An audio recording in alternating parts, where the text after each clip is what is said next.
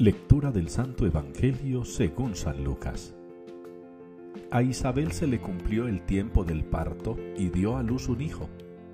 Se enteraron sus vecinos y parientes de que el Señor le había hecho una gran misericordia y se alegraban con ella.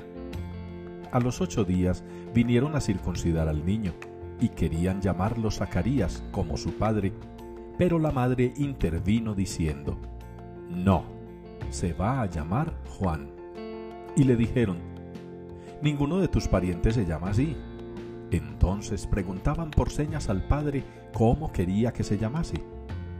Él pidió una tablilla y escribió, Juan es su nombre. Y todos se quedaron maravillados. Inmediatamente se le soltó la boca y la lengua y empezó a hablar bendiciendo a Dios. Los vecinos quedaron sobrecogidos y se comentaban todos estos hechos por toda la montaña de Judea. Y todos los que los oían reflexionaban diciendo, Pues, ¿qué será este niño? Porque la mano del Señor estaba con él. Palabra del Señor. Levantaos, alzad la cabeza, se acerca vuestra liberación es la alegre respuesta que la liturgia nos propone hoy para el Salmo 24.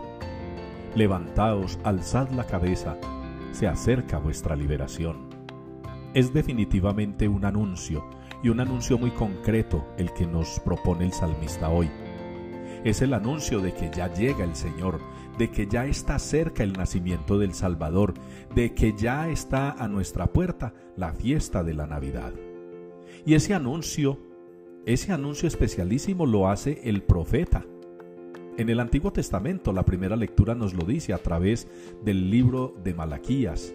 Y en el Evangelio es San Lucas el que nos cuenta acerca del nacimiento de ese último profeta, que anunciará ya las huellas del Señor que vienen tras él. Ustedes y yo animémonos, estemos muy contentos porque el Señor se acerca estemos dispuestos a alabarlo, a bendecirlo, a adorarlo, a darle gracias. Estemos dispuestos también a ofrendarle todo nuestro amor, todo nuestro respeto y toda nuestra disposición para celebrar con la mayor alegría pero también con la máxima dignidad esta maravilla que es la Navidad, el nacimiento de nuestro Salvador. Levantaos, alzad la cabeza, se acerca vuestra liberación no perdamos de vista las palabras de este salmo hoy, porque tenemos que tener la cabeza en alto, porque tenemos que tener el corazón dispuesto, porque nuestra alma y nuestra mente han de estar en sintonía única y exclusivamente en esta Navidad para contemplar y regocijarnos con el Señor que ya viene.